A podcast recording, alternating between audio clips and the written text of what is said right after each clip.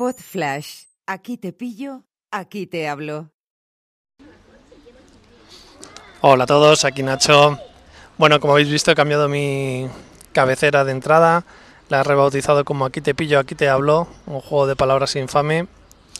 Hoy es 20... ¿Cuánto? 23 de, de julio de 2018, lunes. Estoy en el parque con Oliver y Alma, paseo matinal.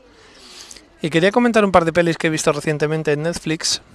Y tengo que reconocer que el verano es muy propicio para que yo vea cine en nuestro cine de verano particular y que sean películas españolas.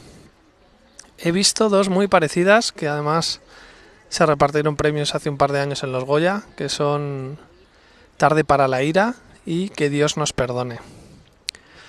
De la primera me ha gustado mucho la puesta en escena, la creación de ambiente, los personajes, la dureza de la película. Y de la segunda me ha gustado mucho, sobre todo el protagonista, Roberto Álamo, que si no recuerdo mal se llevó el Goya. Y es una historia muy cruda, también en un contexto de una visita papal. Y me han parecido un par de pelis muy interesantes. Sin embargo, tengo que decir que siguen la senda de la isla mínima, y creo que es un género al que se le ha cogido mucho gusto, tipo... No me recuerdo ahora la serie americana, no sé si es True Detective o una de esas.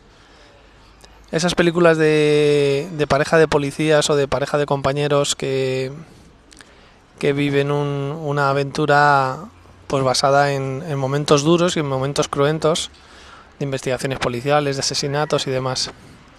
Creo que es un género que se está explotando mucho y que corre el riesgo de, de, de terminar aburriendo, de convertirse, convertirse en, en, previsible. Digamos que son películas que se ven claramente hechas para, para el lucimiento de los actores, pero que en realidad no cuentan una historia que tenga tanto interés como debería, bajo mi punto de vista. Entonces, eh, bueno, eh, bienvenidas sean, me han gustado, las recomiendo las dos.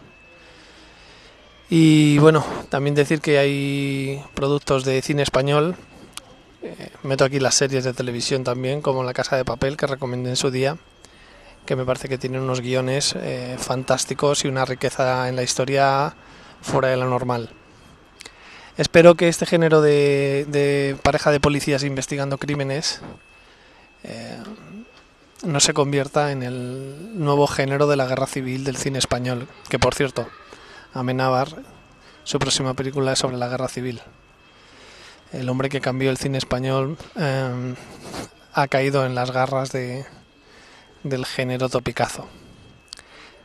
En fin, a pesar de todo, yo veo mucho más cine español que, que de otras latitudes y, y fuera tópicos y complejos.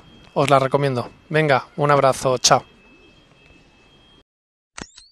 Pod Flash, aquí te pillo, aquí te hablo.